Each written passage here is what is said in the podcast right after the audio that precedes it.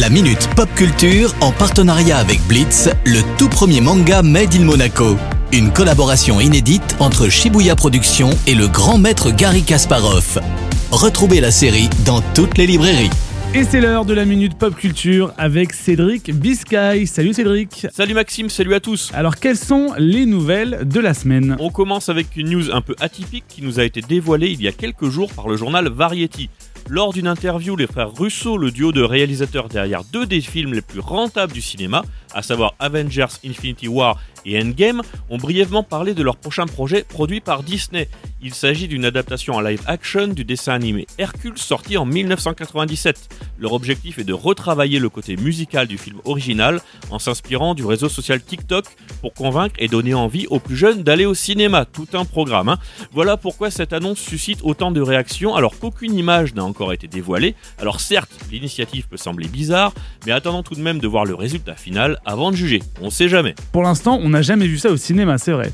Et côté jeux vidéo, on a une grande nouvelle, non? Yes, on reste toujours dans le thème de la mythologie avec God of War Ragnarok développé par Santa Monica Studio. Alors pour la faire courte, hein, God of War est une saga culte de la grande époque PlayStation 2 se déroulant dans la mythologie grecque où l'on jouait Kratos qui devenait malgré lui le dieu de la guerre, hein, chacun ses hobbies. Alors en 2018, le studio a fait un reboot et les dieux grecs ont laissé place aux dieux nordiques grâce à son gameplay très dynamique et son histoire extrêmement bien travaillée avec un grand respect des représentations de la mythologie nordique. Plus de 23 millions de copies ont été vendues, donc c'est un énorme succès.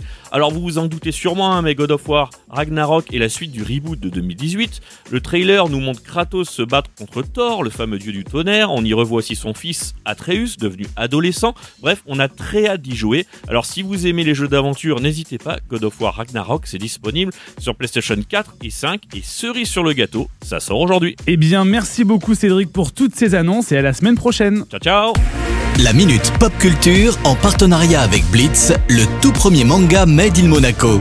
Une collaboration inédite entre Shibuya Productions et le grand maître Gary Kasparov.